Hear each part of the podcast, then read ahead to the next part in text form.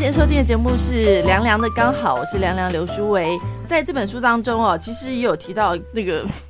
为什么我一直在笑？因为老师讲到有些宫廷剧，因为老师有说他当年的博士论文讲到就是嫉妒，嗯，嫉妒这件事情。所以在后来，其实，在看这些连续剧当中，老师们想说，要是当年早点写这个，我博士论文会更丰富。没错，没错。刚好我最近在看，因为其实已经是几年前的这个《如懿传》啊，或者是《甄嬛传》，我刚好就最近看到这两部。然后我看完之后，我就觉得。从小到大就告诉我们要当个好人，然后学习正派。可是当你看这些宫廷剧的时候，你就觉得老师做人好难啊！你可以跟我们分享。其实也不一定是宫廷剧啊，其实我们现代剧也是一样可以。对对对，只是我想那几部戏比较有名，所以我就讨论了一下，特别是《琅琊榜》。但我觉得他对人性的描述就比较深刻一点点，所以他之所以好看，我想应该人性人性。对对对，所以我这里面有一章节哦，写了四篇，就是专门讨论人性的黑暗面。是哦。那那个小编帮我写说直击人性，直击人性黑暗。其实完形没有谈人性黑暗面，但是我是觉得，其实很多的时候啊，可能有的黑暗面并不一定是天生就有的啊。但是说我们人就有一些需求嘛，有一些渴望，当我们得不到的时候，它就会变成一种欲望，嗯啊，就会变成一种欲望，然后就好像会心魔一样。对，你会得不到，你就。不行哈，嗯，那那个可能就是因为小时候其实可能很多的地方你是没有的，哦，所以你会有变那么强烈，所以它不是也不是天生的，嗯，那还有的时候其实可能你小时候受到了一些很不公平的对待，嗯，那你就会有产生一些比较愤怒的，嗯，然后甚至是有一点要报复的，对，那其实那个就会变成邪恶了，嗯，当你不计一切，你就是觉得你要复仇，嗯，那你中间心中充满了恨，嗯。那我记得是我有写那个《琅琊榜二》啊，然后他那个里面的那个坏人的主角，嗯，他小时候就是妈妈，他那时候也是疫情，嗯，发生疫情，他们他们的住的城也是被封了，嗯，然后他的小这个主角他也生病了，嗯，然后妈妈请了大夫来照顾他的时候，看他的时候，那个大夫说只剩下一颗药了，哦，这个故事有啊，对对对，然后他就是，然后他的弟弟比他优秀，所以。被选去在那个某一个特别的工学里面，在当这个就比较精英的这个训练者，他就被淘汰了。嗯，让妈妈在喂他吃药的时候，竟然说：“你应该会想要让弟弟。”好伤哦！对，这个多伤啊！然后他妈妈就留他在床上这样生病，就跑去看弟弟，而且弟弟是不是真的生病还不知道呢？只是那个医生说啊，工学里面也疫情也蛮严重的。虽然没有药，如果你是妈妈，你会怎么做？如果是妈妈，我觉得不可能吧，因为至少这个孩子就在生病着啊。嗯，那那边有医生去照顾了，而且他也还没有确定他儿子是不是。那他妈妈是什么心态？怎么会这么？我可能他 小时候也有什么样的一个过程，还是对对对，有可能。他当然，我想以优秀来讲，现在我们父母有的也是啊。嗯，有的他他当然没有那么决绝的部分，但是事实上有些父母其实就是说，哎，这个老大功课非常好，非常优秀，我就要重点栽培他嘛。老二我就阳光普照，你有看过吗？还没。它里面就是啊，爸爸对老二，他都跟人家说我只有一个儿子，因因为老大就是那老二就是混混。老大就是要考医学院的 优秀即便没有当混混，这种心情下也会就也会自暴自弃吧？对，我觉得他的当混混很可能就是因为他可能小时候听起来是那个故事里面好像他比较过动，然后比较爱动，然后读书没有很认真，所以爸爸可能就已经嫌弃他吧，所以他可能后来就自弃了，就去当混混了。所以父母亲那种偏爱，我觉得很难，但对孩子来讲伤很大。所以我觉得，当父母的教养的方式对小孩影响是非常的。是，所以你说这个人，这个人邪恶吗？你听到他这样的故事，你有时候就会觉得，当然他的邪恶还是让我们非常非常的痛心跟不喜欢的，因为他却伤害别人。可是你想到就觉得说很可怜，对他受过这样子的对待。他心中难免有恨，所以可恨之人也必有可怜之处。没错，没错，所以需要智商一下。如果有智商，是好好跟他谈一谈，他可能可以用另外的一些方式，嗯，来玩自己的性。那我写这本书就是希望说，呃，有些人可以从书上就可以获得一些些帮忙跟体会，对，因为有时候正向循环、负向循环，其实有时候就是某一个点，嗯，有时候你某种程度通了，然后你做了一些事情，让自己觉得，哎。好像感觉是比较有力量的，有满足的，你可能就会正向循环开始，对，就会越做越多。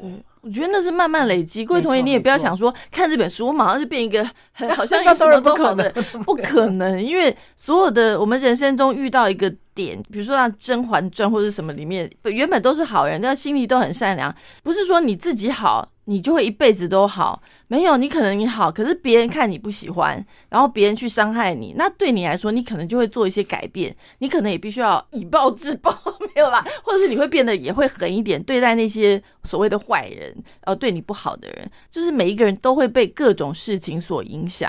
对，所以老师在这个里面又画一个章节，是讲有关嫉妒这件事情，尤其手足方面的嫉妒是更多的，是不是？没错，我觉得手足嫉妒更多。以前在查文献的时候，好像只有德国吧，还是哪一个国家，他们这个文献比较多。像美国就比较少讨论到手足嫉妒。是。那我觉得我们台湾，我自己是经过我的访问，我那时候做访问嘛，访问了一些孩子，就发现。我们的手足嫉妒，我原来论文里面的计划里面没有写手足嫉妒这件事情，就比较是写的竞争的那种嫉妒，还有就是三角关系的嫉妒。哦，那后来我就发现手足嫉妒蛮严重的，而且手足嫉妒是两种都有，哎，两种都有，就是说它也是一种比较嫉妒，嗯，就是说我跟你比，对。你长得这么漂亮，所以我就心生嫉妒，对对 对。那在家里面，你看手足就会比嘛，功课什么。但是他其实最重要，之所以要比，最重要是赢得父母的爱。哦，所以他也算是关系嫉妒，就是在这个三角关系里面，嗯，我们两个人都要争取妈妈的爱。那他表现的比较优秀，妈妈可能就会比较爱他。像我刚才说那个悲惨的故事，那我就比较不被爱了。所以我要努力，我要或者要学不同的东西，让妈妈看到我有一些更多的。优秀，其实最重核心是要妈妈的爱多一点，给我啊，不要偏心，只爱另外一个人，所以它也是一种关系嫉妒，所以手足嫉妒就比较复杂，它又有两个人竞竞争的那种，又有跟妈妈竞争爱的部分。老师，为什么有些人会个性上会比较容易去比较跟嫉妒，那有些人他又不太会？呃，当然有天生的特质啦，有的特质比较敏感，嗯，比较注意这些事情，嗯，情绪比较容易被引发，他当然就比较会在意。但我觉得最重要的是我们的父母，如果父母给在在小孩成长过程中就是很完整的爱的话，那他以后呃长大之后比较不容易。一个就是对你给孩子够一个满足满足的爱。就是他不会觉得匮乏嘛？嗯，其实我们最怕就是匮乏，那个心理的匮乏，它其实会扭扭曲一个人，所以人会变成有邪恶的心，有黑暗的那个部分。其实我比较认为是后天造成的比较多。老师有没有觉得当父母好难哦？那另外就是父母的，我们国内的父母为什么我们说我说国内手足嫉妒比较多？嗯，就是因为我们的父母太爱，其实不止父母，老师也是太爱用比较。来激励你了，你为什么不像哥哥一样？你为什么不像妹妹一样？哦，你怎么人家做得到，你为什么做不到？哎，我都是我养的，为什么会孩子会这样差别？当你，所以我有一张谈个别差异。嗯，其实每个孩子都差异很大。对对，那如果我们父母亲不能懂得这些差异。然后你要去硬比较的话，而且父母亲还不止跟自己孩子比较啊，亲朋好友哦，对，邻居，尤其过年又快到，对对对对对，所以我就说，父母亲千千万万的，你要看到孩子有他自己独特性，你不能需不需要去跟别人比较，真的，而且比较说真的，很多的老师都有这种错误观念，以为我用比较，那你就会激励嘛，激励你，这种激励是非常不好的，因为那种带着一种。竞争，竞争跟带着恨，不是你真的想要去求好，嗯，真正想要去学习，你是想要赢过别人，嗯，那这样你在社会上你就很容易很难跟人家合作，嗯。嗯，因为你老是想着我是要赢过别人，嗯，那这个其实在未来的社会里面，其实我们未来的社会是非常重视合作性、协调的能力，嗯，因为人力不太需要那么多了嘛，机器。为主了，嗯，所以你重最重要是要跟人协调，所以父母亲一定要知道，其实有时候有实力，其实这个软实力就是人这个人，你进进取心、你的好奇心、你愿意跟人家合作、有沟通的能力，这些软实力。比你拿到高学位重要多了，真的是也才能真的过幸福快乐的生活。真的，我觉得老师讲这个真的是非常的，尤其真的，我觉得当父母很真的很难。你要怎么样教育小孩？其实我觉得当父母必须要在成长，还必须要看很多的书去成长，不能用那套观念说：“哎呦，反正我有几个小孩，我都当过爸妈，然后我很 我这教育界我养过几个小孩，我都懂。”没有，真的因为。每个小孩都是不一样的，没错，没错，没错。所以有的父母来说，我就是这样长大的。那你那个时空跟现在时空差远了。对，但是说真的，我们没办法选择父母，因为父母给了我们这样的一个生命，可是我们没有办法选择父母。那这后天的调试或什么，我们就必须要靠自靠自己去去学习。没错，所以我常说，三十岁后的自己就不能再怪父母了，要自己负责 哈，自己 自己成长，自己负责。我总觉得说，嫉妒这件事。其实也是正常的反应，我们应该正常的反应。嫉妒是非常正常的，就是说你嫉妒没有关系，但是你不会因为嫉妒去做出伤人的事情，这件事情就非常重要了。对，所以就是要去接纳自己所有的情绪，要怎么反应，然后你要去理解怎么回事。而且有时候嫉妒还有一个相对的，就别人嫉妒你啊，对，你要防范这件事。就是就宫廷剧又来，哦，在这个现在的社会里面一样的哎。对啊，就是有时候会被被别人整的很惨，就是你根本没事，我我没有做什么事，可是别人要去陷害你的时候，真的百口莫辩哎，有点宫廷剧就被打入冷宫，没错，没办法证明什么啊，是是，所以其实你也要注意，就是怎么样的跟别人取得平衡吧，然后你不要太。锋芒毕露，也要懂得不要功高震主 之类的。对这件事，我真的，我活到这个年纪，我突然觉得，真的，尤其像现在脸书、呃，IG，就大家都炫耀，然后每个人，其实也许你过得并不是这么风光，但是你把自己呈现的那么风光，别人就觉得，哎呦。就有人会去嫉妒你，可能就会去陷害你，可能就是说你坏话什么。这个年纪变得低调，是是因为年纪的关系？没有，我觉得是受过伤。老师也有有没有曾经这种经验？我还好哎，我还好哎，懂得低调是？不是不是，我想因为小时候，因为我虽然表现的理论上应该算优秀的，可是因为我觉得我自己对自己没信心，所以我不觉得我自己是很。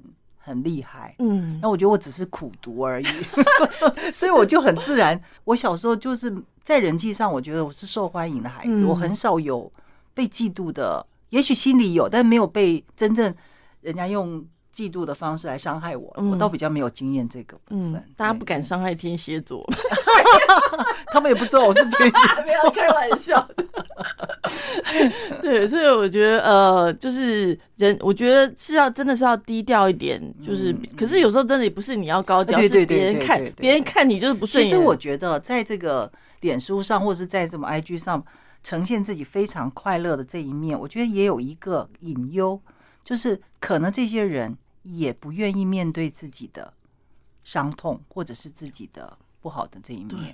那我觉得这其实就是你，你其实没有完全接纳自己。嗯，那你觉得别人不喜欢我？我常常会问他们，他们都说啊，别人都不喜欢我什么之类。我就会问说，那你喜欢你自己吗？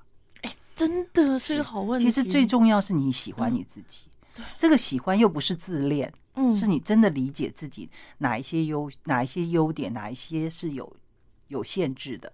那你可以去面对这些，那你怎么去补强自己，或者是你怎么去疼惜自己？有时候你受伤了，朋友说了些话，你很难受。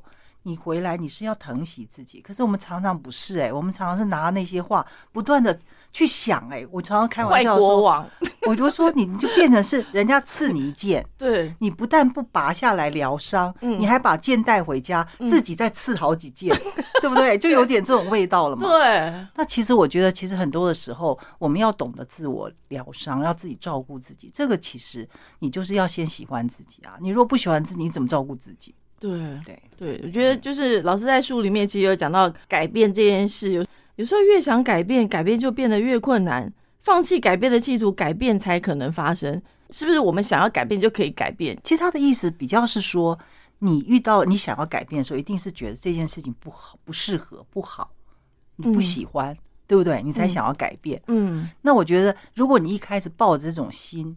你其实不容易改变成功。嗯，因为你没有先接纳自己，因为你没有先接纳自己，你就不会清楚去看说，哎，我到底会变成这样，会有这样的困境，是怎么回事？嗯。我为什么想要改变我的，譬如人际关系？嗯，好，我想要改变我，我要变成比较那么讨好一点或什么之类。那你怎么会想要改变？那这中间发生了什么事情？如果你一开始就说我讨厌我自己这样，我不喜欢我自己这样，所以我一定要改。你越是这样想，你其实越看不懂你自己到底发生什么事情。嗯，所以我们的这句话的意思就是说，你要先放弃你想要改变，你先要看清楚你怎么了。嗯，然后你要接纳自己。目前的状况是这样，嗯，所以我现在这个状况让我不舒服，那我要走到另外一个状况，这条路径是什么？而不是一直急着说我要变成那样，嗯，你想要变成那样，你就变不了，真的，你只想变成那样，你没有看清楚怎么回事，你就变不了，真的。所以他的意思就是说，你先要冷静下来，所以你先要放弃你想要改变这件事情，嗯，所以你能够面对说，但是你当然知道这件事情你现在不不舒服、不好、不快乐。比如你整天都是想要躺在床上，然后不想要做什么事情之类的，你想要变积极一点，那你要先懂你怎么回事，你发生了什么事情。你先不要急着说我要变成那样，所以放弃改变的企图。那这时候，然后你愿意开始去面对自己，你的改变才可能真的发生。那另外一个就是，如果是外界环境造成改变，譬如说疫情，那你说你能改变什么？嗯，改变自己自己的心态呀，对对，然后你你说我不想要戴口罩，我难受死了，为什么每天都要戴着口罩或什么之类？我想要去哪里玩，我想要去欧洲，我要去干嘛？那就是不行啊！你能改变什么？你我们不能改变什么，所以这时候你也必须要放弃改变嘛。哦，啊，所以你需要需要去适应一个不不好的环境或者不好的状态，或者发生了一些意外，你也得接受。这些部分，所以你不先急着改变。嗯，当我们接受了我们现在的状况就是这样，我就会学习我要怎么应应。嗯，即使我真的生病了，那我要怎么去面对这个病？嗯，而不是说我想要改变，让它变没有，不可能嘛？对。那可能我当然是因为说我发现说哦，这个病是因为我都晚睡、吃的不健康所造成的，我就可能会开始愿意去早睡，或者是吃的健康一点。对，但是并不是说我想要把这个疾病去掉，我变得没有，或者要是你说回到原来的，不可能。对，所以我觉得那个重点就是你先不要急着改，嗯，你先看清楚怎么回事，嗯，然后你才找到更好的路径，你才能够往那个你真正想要改变的路径走去，才能够走到。嗯，老师讲的真的非常的正解，可是我我脑中又想到一些歪理。没有，我想说，比如减肥这件事情，我不可能说我要瘦我就会瘦，我还是必须要了解我是不是吃太多，然后我是不是太晚睡啊，什么也都是很多因素。没错，其实不是说我想改变，我第二天就会瘦五公斤，这是办不到的。所以就会，如果你一直想要瘦瘦瘦，然后你就会生气嘛，对，就气自己，有时候就会气起来就吃更多。老师真的好了解，我也很有经验，我也是啊，从小就嫌弃自己身材的人。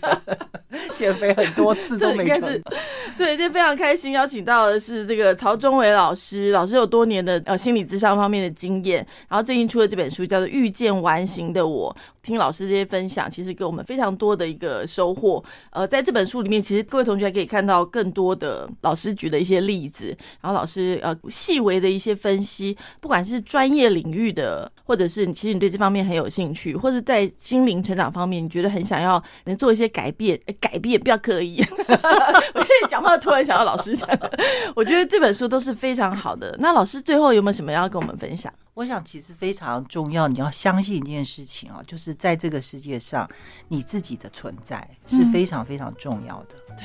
那你要看懂，你要在这个世界里面站在什么样的位置，嗯，好，然后有自己的位置，然后你要跟自己和好，嗯，然后另外还有一个部分就是要慢慢的去整合自己，嗯，其实我们有时候有一些特质你是拥有的，可是你好像讨厌它，嗯，譬如说那种很享受啊，你会觉得啊不可以这样，但是那种感觉跟那种你可以慢慢的找回来，然后你会变得更完整。真的，我觉得让老师今天有个提到，只有接纳自己、爱自己，这都是非常重要的。